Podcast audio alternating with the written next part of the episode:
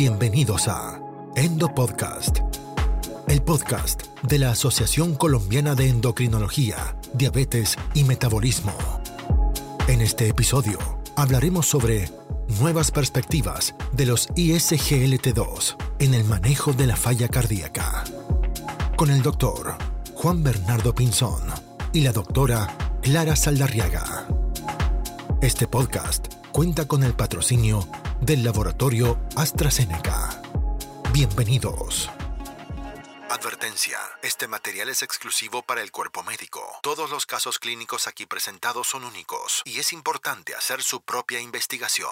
Hola a todos, gracias por escucharnos en esta serie de podcast de la Asociación Colombiana de Endocrinología, Diabetes y Metabolismo. Mi nombre es Juan Bernardo Pinzón Barco, soy internista endocrinólogo, trabajo en la ciudad de Bucaramanga tengo el gusto de compartir este espacio eh, para oír a la doctora eh, Clara Saldarriaga. La doctora Saldarriaga es especialista en medicina interna y cardiología de la ciudad de Medellín, es jefe del programa de cardiología de la Pontificia Bolivariana y líder del programa de falla cardíaca de la clínica Cardiovit en Medellín. Hola Juan Bernardo, encantada de acompañarte en el día de hoy en este interesante podcast. En el día de hoy vamos a, tocar el tema de los inhibidores SGLT2 en el manejo de los pacientes con falla cardíaca.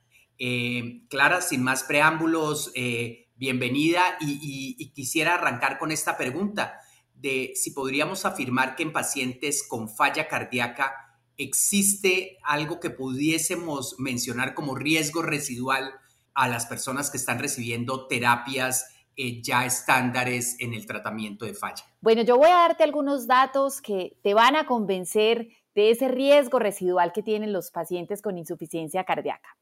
64 millones de personas en el mundo tienen esta enfermedad y quizá una de las cosas más preocupantes es que 9 de cada 10 pacientes persisten con síntomas a pesar de la terapia. Yo sé que estos últimos 20 años han sido fascinantes en el desarrollo de nuevas estrategias de tratamiento y sin embargo, uno de cada 10 pacientes durante los próximos 12 meses se morirá o tendrá una hospitalización. Y adicionalmente tenemos que recordar que esta es una enfermedad en la cual se enferman también otros órganos como el riñón. La enfermedad progresa a través del tiempo y esta progresión de la enfermedad va a conducir a la muerte. Por muchos años hemos explorado varias teorías de cómo podemos mejorar la fisiopatología de la enfermedad. Hemos sido muy exitosos modulando el sistema nervioso simpático, bloqueando el eje renina-angiotensina-aldosterona. Pero se nos había olvidado un detalle clave y es que la insuficiencia cardíaca también es una enfermedad metabólica. Y por esta razón es que el riesgo de estos pacientes persiste a través de todo lo que tenemos hoy y es una ventana de oportunidad para el uso de nuevos fármacos que puedan reducir estos desenlaces en esta población. Clara, esas cifras que tú presentas indudablemente son impresionantes por alarmantes. Nueve de cada diez persisten con síntomas, uno de cada diez en el siguiente año o morirá o será hospitalizado. Y eso obviamente me, da argumentos para hacerte la, siguiente pregunta y es, ¿en qué ayuda por tanto, agregar un inhibidor SGLT2 en la actualidad a estos pacientes con falla cardíaca y que ya están en terapia estándar máxima. Por supuesto, Juan Bernardo, agregar un ISGLT2 es una de las mejores opciones gracias a la evidencia de estos fármacos en la insuficiencia cardíaca. Yo quiero ponerte un ejemplo y es el del estudio DAPA-HF el estudio de la dapagliflozina en pacientes con insuficiencia cardíaca con función reducida. Recuerda que fue un estudio en el cual los pacientes ingresaban independiente de su estatus glicémico. Es un estudio de insuficiencia cardíaca. Y en este estudio se encontró que la administración de dapagliflozina permite una reducción relativa del riesgo de 26%. Adicionalmente, reduce el riesgo de que estos pacientes se mueran o se empeoren de insuficiencia cardíaca. La reducción de muerte cardiovascular es 18%. Hay una reducción del 30% en el riesgo de empeorar de la enfermedad y la muerte por todas las causas se reduce en un 17%. Y lo más increíble es que todos estos resultados son estadísticamente significativos y definitivamente apoyan que los ISGLT2 eran ese otro tratamiento que hacía falta, esa otra piedra angular que era necesaria para completar el tratamiento de la enfermedad.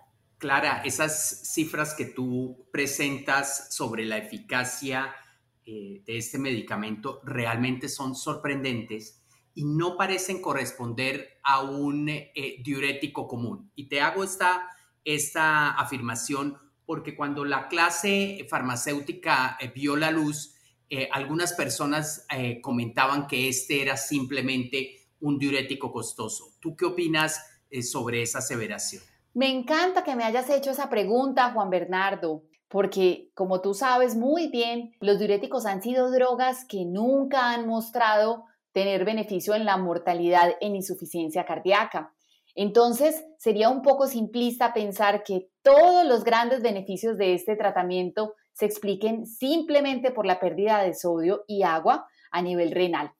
Entonces, mira, es verdad que los ISGLT2 tienen efecto diurético, parece que esto explica algo del beneficio tan rápido que tienen estos medicamentos en la insuficiencia cardíaca. Sin embargo, lo que más explica todo este beneficio tan grande es el cambio que se genera en el sustrato metabólico de la célula miocárdica.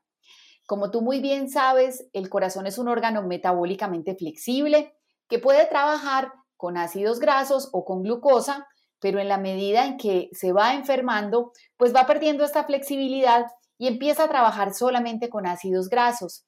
Y esta pérdida de la flexibilidad metabólica es muy costosa energéticamente para el corazón.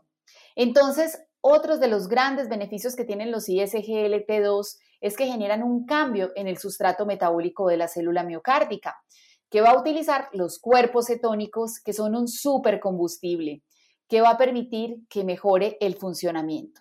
Pero ahí no para la historia, Juan Bernardo, porque además recuerda que tienen efecto en la precarga y la poscarga. De esta manera también beneficiamos la fisiopatología de la insuficiencia cardíaca. Y hay una última teoría que rivaliza con la del cambio energético como la explicación perfecta de cuál es el gran beneficio cardiovascular de estos medicamentos y es la inhibición del intercambiador de sodio-hidrógeno que genera en condiciones patológicas una sobrecarga de sodio y calcio de la célula miocárdica. Y esto va a generar apoptosis y muerte celular. Entonces, al inhibir este intercambiador, de esta manera también vamos a permitir que tengamos múltiples beneficios desde la perspectiva de la fisiopatología de la enfermedad. Entonces, el efecto diurético es solo una partecita pequeña, pero todas las demás explicaciones que te acabo de dar y que espero que contesten a esta pregunta son las que explican todo el beneficio de este tratamiento en la insuficiencia cardíaca. Clara, gracias por la respuesta. Pusiste en blanco y negro un mecanismo que es muy complejo y, quedó muy simple y muy fácil de entender. Yo quisiera ahora eh, preguntarte, dado que eres experta en, en falla y que llevas trabajando tiempo en esta patología, ¿qué particularidades resaltarías de esta clase terapéutica para los pacientes que pueden tener el beneficio de este medicamento? Por supuesto, esta clase terapéutica tiene múltiples ventajas. Por ejemplo, tú recuerdas que muchos de los medicamentos que utilizamos para tratar a estas enfermedades requieren titulación de dosis, eh, empezar con una dosis baja y aumentarla hasta llevar al paciente a la máxima dosis tolerada. Y esto a veces nos toma bastante tiempo. Sin embargo, mira que los ISGLT2 son una sola dosis no necesitan titularse, se toman solamente una vez al día. Estas son grandes ventajas porque los pacientes con insuficiencia cardíaca son polimedicados, necesitan tomarse muchos medicamentos y esto facilita mucho la adherencia. La segunda ventaja inmensa que le veo es que tiene un efecto mínimo en la presión arterial. Solamente 3 milímetros de mercurio es la disminución que ocurre al tomar ese tratamiento en insuficiencia cardíaca y esto facilita su uso en un gran rango de pacientes independiente de la presión arterial. Otra de las preocupaciones que se tenían, que ahora sabemos que son solo teóricas, es que a estos pacientes no es necesario ajustarles la dosis del diurético.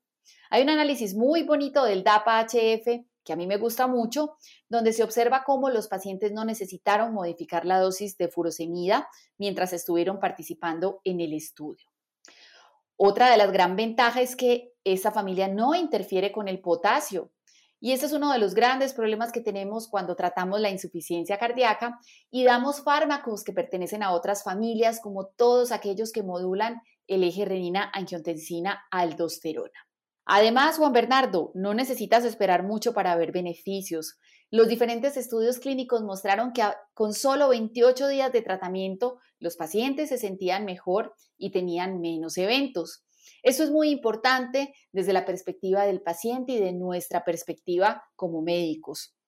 Adicionalmente, sabemos que es una droga segura en unos subgrupos que están bastante representados en insuficiencia cardíaca, como la población de pacientes ancianos. Sabemos que independiente de la edad, funciona y los resultados en estos pacientes y también la seguridad es similar a la de pacientes más jóvenes. Otra de las cosas que olvidamos a veces es que el riñón también se enferma en insuficiencia cardíaca. Los pacientes tienen una pérdida de la tasa de filtración glomerular que es más acelerada que el de la población general y los ISGLT2 también tienen un efecto de protección renal en estos pacientes.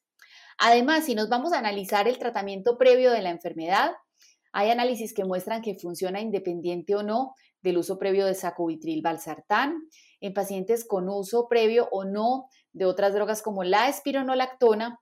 Y además, algo clave es que funciona en pacientes con y sin diabetes, no importa el estatus glucémico del paciente.